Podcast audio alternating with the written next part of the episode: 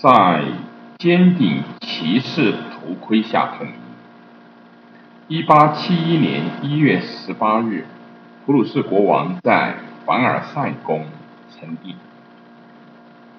凡尔赛宫是法国的骄傲。大革命、断头台、拿破仑和共和国都未曾改变这一点。甚至在过去几年中，法国又有了一位君主——皇帝拿破仑三世。然而，他的威望却降至冰点，经济陷入危机，国家债台高筑，工人不满。资产阶级感觉自己被政府剥夺了权利，皇帝又对自己的主要对手普鲁士发动了战争，结果铩羽而归。凡尔赛宫七十三米的长的镜厅依然光辉闪耀，镜厅位于二楼中央，占据了整个楼层的宽度。十七面巨大的镜子反射进入拱窗的光线，同时将花园的美景也映入到室内。中午时分，上百位德国的军官聚集在这里，是德国军官，还是在这里？他们觉得自己是胜利者，并想要在被战胜者的圣地为自己的权利加冕。厅内喧闹异常，直到主角们登场。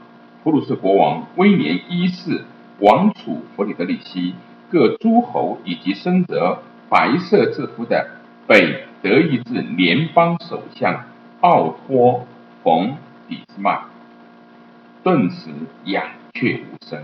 众人在一个仓促设立的圣坛旁开始新教的礼拜。军队的牧师。在祈祷中回忆了170年前弗里德里希一世加冕成为普鲁士国王的情景。威廉一世坚持在这一天举行了加冕的仪式。对于这个几分钟后就要成为皇帝的男人来说，同旧的普鲁士王国说再见并不容易。让我们现在。感谢五主。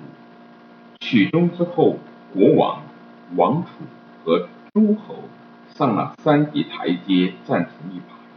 左右两边是头戴顶尖顶骑士头盔的仪仗队的士兵，身后是一片旗帜的海洋。这些旗帜属于参战的各个军。按照之前的计划。巴伐利亚国王路德维希二世代表诸侯们给霍亨索伦家族的威廉戴上皇冠。威廉做了简短的发言，发言稿出自俾斯麦之手。威廉说：“我为自己以及普鲁士的王位继承人受下这皇帝的荣耀。”巴登的弗里德里希大帝高随后高呼：“威廉皇帝万岁！”在叮叮咣咣的佩剑撞击声中，这样的口号三次响彻大厅。外面隐隐听到隆隆的炮声。在这个统一日，德国诸侯们只有在一点上不能够达成一致：皇帝的头衔究竟该怎么称呼？威廉本想自称为德国皇帝，如果他已经这么做了。那也不会再有什么非议，但这样的称呼会意味着威廉现在统治整个德国。然而，这却并不在计划之内。其他的德国诸侯并未退位，而是继续保持独立。主要是南德诸侯坚持如此。这样的话，德国的皇帝就可能是唯一合乎礼节的头衔，再或者叫德国人的皇帝。这个头衔。也未能一致通过，于是大家就这个问题一直争执到加冕仪式开始之前。巴登大公通过高喊“威廉皇帝万岁”，聪明的把这个矛盾给遮掩过去。这样的耻辱表明，使德国众诸侯协调一致的是多么的困难。在正常的情况下，这甚至是根本不可能的。威廉普鲁士的总理兼北德意志联邦的首相奥托·冯·俾斯麦也深知这一点。多年来，他的目标一直都是让德国在普鲁士的领导下转变为一个民主国家，统一而强大。只是不要太过民主。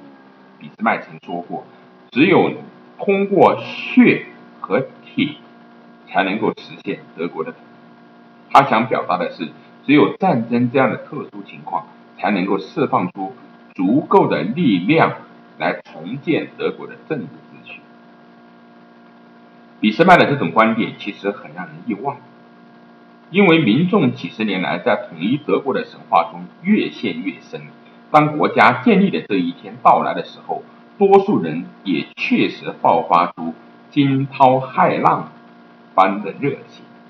只是几十年来，民族神话是一回事，欧洲的权力政治又是另一回事。于是啊。新皇帝和新国家主要面临三大问题：第一，普鲁士和奥地利旷日持久的矛盾，维也纳不愿意归属于一个由普鲁士统治的德意志民主国家；第二，兰德小国的既有传统，主要是巴伐利亚、福腾堡和巴登，美英荷以南是另一个世界，这里没有人愿意生活在一个由北德人主导的国家；第三。自拿破仑远征以来，就变得棘手的德法关系。巴黎方面以强烈的态度怀疑看待普鲁士日益壮大的势力，并一再声明，如果柏林方面尝试将其势力范围扩充到兰德，就会对德国开战。一八六六年，奥地利为了争夺对普鲁士全同普鲁士开战，普鲁士在。科尼西格雷时战役中的胜利意味着德意志联盟的终结。令南德和西德天主教徒惋惜的是，多瑙河畔的君主政体在可预见的时间里面将不能够再参与到德意志帝国这一伟大的事业中了。相反，普鲁士却利用这一有利的时机，再次极大的扩大了自己的势力。他在同奥地利开战期间。吞并了其结盟的国家，包括汉诺威、黑森、石勒苏伊格和荷尔斯泰因。此外，还有自由城市法兰克福。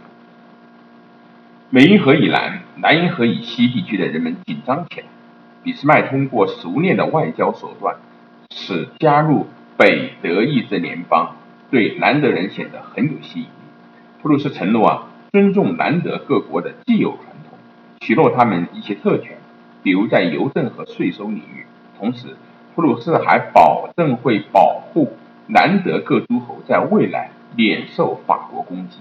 当然，最主要的还是要保护他们免受西德南德地区令人厌恶的民主人士阴谋活动的影响。几百年来，在德国的地方诸侯来说，任何能够确保他们权利的事情都是合理的，因此他们同意加入北德意志联邦。现在还剩法国，在这个大公国，皇帝一人专权。虽然在豪斯曼男爵的辅助下，巴黎的情况有所改善，但法国在政治上却陷入到危机。柏林的俾斯麦深信，为了按照他的设想建立德意志帝国，一场同法国的战争不可避免。然而，俾斯麦一开始宣称没有人企图建立壕沟。他在1868年曾表示：“我从不会认同一场本可避免的战争，更不要说主动发起这样一场战争。”但是，从法国的这场战争即将到来，并且是受迫于法国的皇帝。实际上，普鲁士的决策者们等待的不仅仅是同法国开战的机会，更多的是在等待一个机会，既可以同法国开战。又要让法国承担罪责，历史帮了俾斯麦这个忙。一八六八年秋，西班牙女王被军事政变所推翻。西班牙人把王位交给霍亨索伦，西格玛林家族的利奥利奥波德王子，这在法国激起了众怒，因为这位王子信仰的是天主教，同普鲁士国王是远亲。高卢人认为自己已经被德国诸侯包围了起来，威胁要发动战争。利奥波德王子惊慌之下退出王位的决定，但是法国外交部的反应却与法国不利。